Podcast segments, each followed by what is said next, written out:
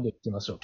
こんばんは、こんにちは、ピーチフルです。えっ、と、もぐおさんと前回から喋っていて、その続きで喋ろうと思います。はい。昨日テーマは、ラジオトーク、なぜラジオトークを始めたの？みたいな話、ラジオトークにまつわる様々な話。だって、もぐおさんだって、あれですもんね、子さんですもんね。2年くらいずっとそうです。て、いろんな他のサービスも使ったんですか？や、使っ、実際それは使って配信はしてないですけど、僕も結構、まあインターネットミーハーなとこがありまして、その、自分が好きなインフルエンサーとか、うん。あの、そういう人たちのを、が音声配信してるやつは結構極力聞くようにしてて、へ Voicy そう、他の、これ名前出していいいいんだよね。 Voicy とかうん、 stand.fm とか、うんうん。あと、 REC. っていうあの、 UUUM さんが出してるやつとか、あか聞いてみたり YouTuber の事務所の。そうですね。とか、まあ、あとは、はい、配信アプリとかもあるじゃないですか。その音声だけに限らず。だそういうのもちょっと見たりとかは。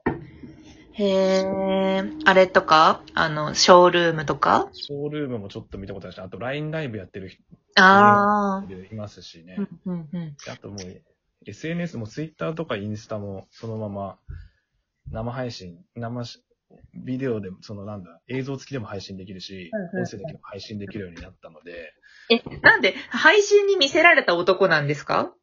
いや、そういうわけじゃないです。もともと文章を書くのと読むのが好きだったんで、うん、うん、うん。でもなんかいろんな方法があって、いうんろんな発発信の仕方をしてる人を見るのが普通に面白いなと思ってるだけなんです。へー。発信する人を見るのが楽しいなん。て言うんだろうな、その、もともとは本当インターネットやり始めたのは大学生ぐらいからなんで、うんうん。その頃、だから2チャンネルを見てたりとか、2009年とか9年ぐらいですね。うん。9年、10年ぐらいですね。で、そこからすごいやるようになって、だからそのもう本当ミミクシーとかで面白い日記書いてる人見るのが好きだったりとか、うんうんうん。そこから始まってて、で、僕も自分でやるようになって、うんうん。なんか日々の面白いことっていう、なんか小さい面白いことでも見つけて、それを書書いたりとかするのがうん好きだうったんで、ん。へーはい。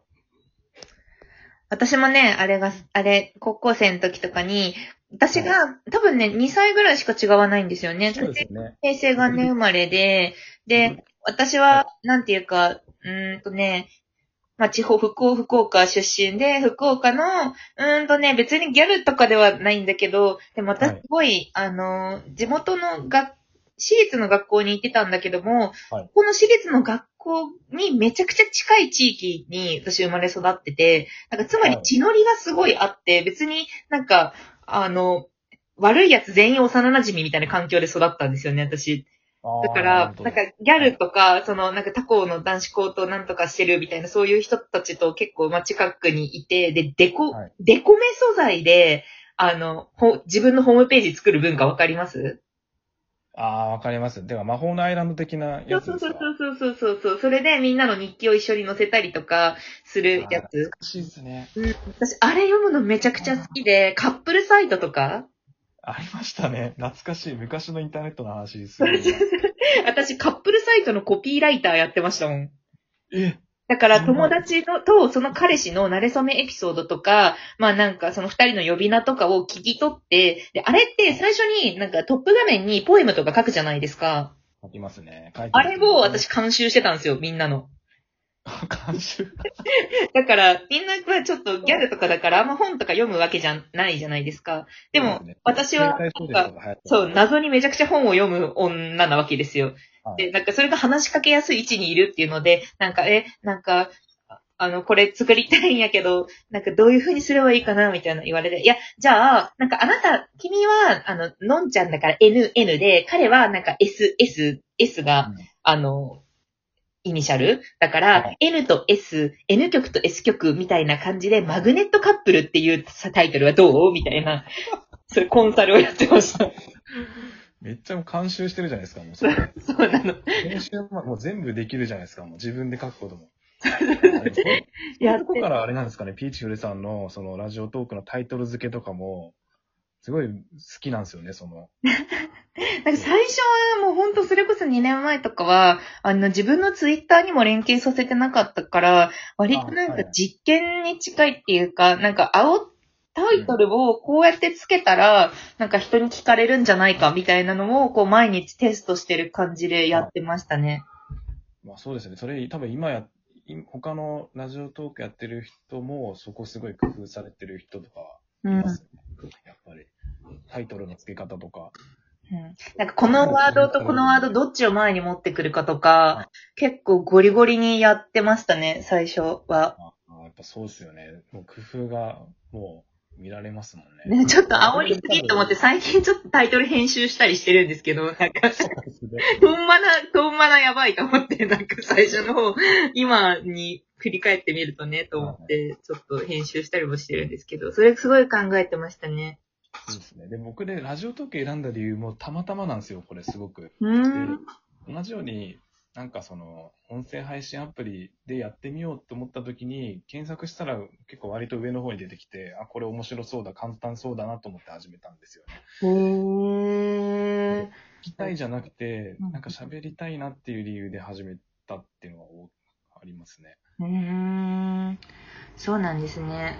はなんかラジオトークね。ラジオトーク私はなんか、あれですね。本当の本当に最初は私は、あれです。井上香織さんと、実はちょっと友達で、い。あ、そうなんですかそうなんですよ。めちゃめちゃ近く、近く、近くというか、まあ、なんかよくご飯食べたりとかしてて、で、なんかやるらしいみたいな。で、私ずっと、まあ、放送部でナレーションとかをやってて、福岡で2番目に、あの、朗読が上手い女なんですけど、っていうのも今から2番目のいい声の女性なんですね。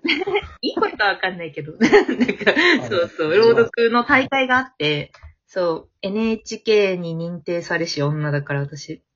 あ、そうなんだ。そう、競技朗読みたいなそういうのがあるんですよね、マイナージャンルで。そう、はいそれで、ちょっとやってて、まあなんか喋るのなら喋ってみ、み、見る、見るみたいな話になってですね。えこんな続くと思わなかった。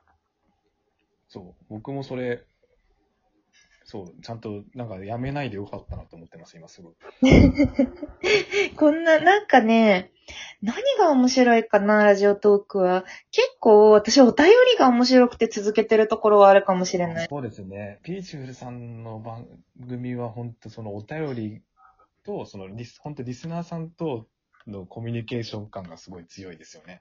そう、なんか、なんか面白いんですよね。やっぱいろんな人が聞いてるし、で、なんか、あの、あんまりこう、荒さとか、まあね、20代後半になってくると、あんまりこう、人と人生が分岐してくるっていうか、もう、うん。友達ともまた違うことに悩み始めたりとかっていうのの、はい。こう、多様性がバーって突然枝分かれし始める時なので、はなんか友達に悩みを相談するハードルが多分高くなっちゃうんですよね。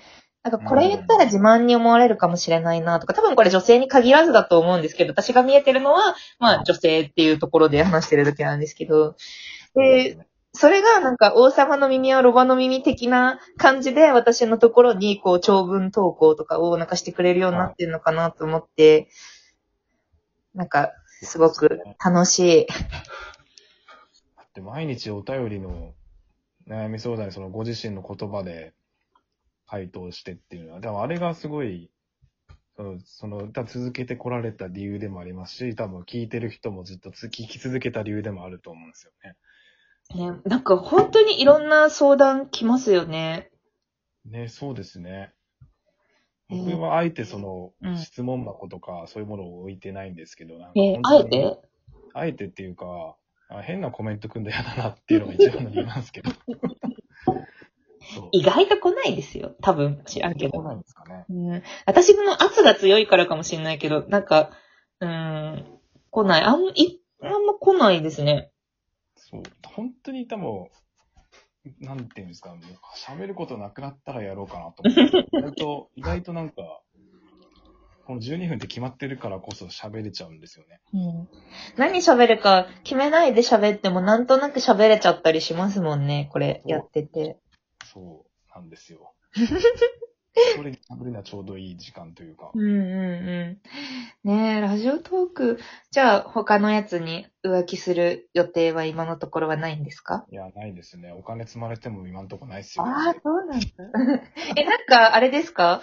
なんかラジオトークって町内会みたいな感じで、あの、相互にこうなんか、運営の人とかとやったりしてるやつもやってるんですか？あ、それも入ってます。で、僕、なんならその、前、去年の12月ですかね、うんうん。に、そのラジオトークの運営さんが主催の、うんその、トークバーっていうその、一日バー、一日店長ができるバーを借りて、あ、そのなんか神奈川でやってるやつ？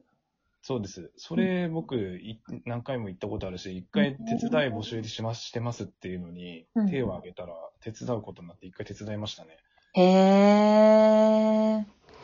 そうなんだ。結構、運営の人とも、な距離が近くて、みたいな。そう、それも、そうですね、すごい魅力だと思うし、まあうん逆に、まあ悪いとことまで言わないですけど、うんそ。の、すっごい身内感が強すぎると、さ新規で入ってきにくいのかなって思う時もありますけど、まあなんか今体感としてめちゃくちゃ増えてません？使ってる人、ここのところ。すごい増えてます。で、このゲスゲスト参加でもダウンロードしなきゃ使えないですし、うんうん。多分一気に増えてるって言ってます。で、実際なんかプレスリリースとかも、まあ最近読みましたけど、すごい利用者もかなり増えてて、うんうん。あアプリのダウンロード数だけでも 1. 点何、もう何、何、なんだろう。倍までいってないですけど、すごい増えてるって。ね、なんかクリップ数の増え方を見ると、やっぱりなんか私のトークがなんかバズるとかそういうことではなく、普通にプラットフォームの成長がクリップ数の増加につながってるっていうなんか感じの数字の増え方なんですよね。確かに、その、増え方、爆発的に増えたりはしないですよね。そう、なんか再生数よりもクリップされる数の方が多かったりする、はい最近。ああ、そうです、ね。聞いてないけどクリップされるって、つまり新規でダウンロードした人がなんとなくクリップしてくれてるんだと思うけど、みたいなのを見たりしてます。そう、新規だと多分公式マークついてるとかクリップされやすい。パパパッとしてんのかな？お、終わるぞ。では、また次にはい行きます。はい。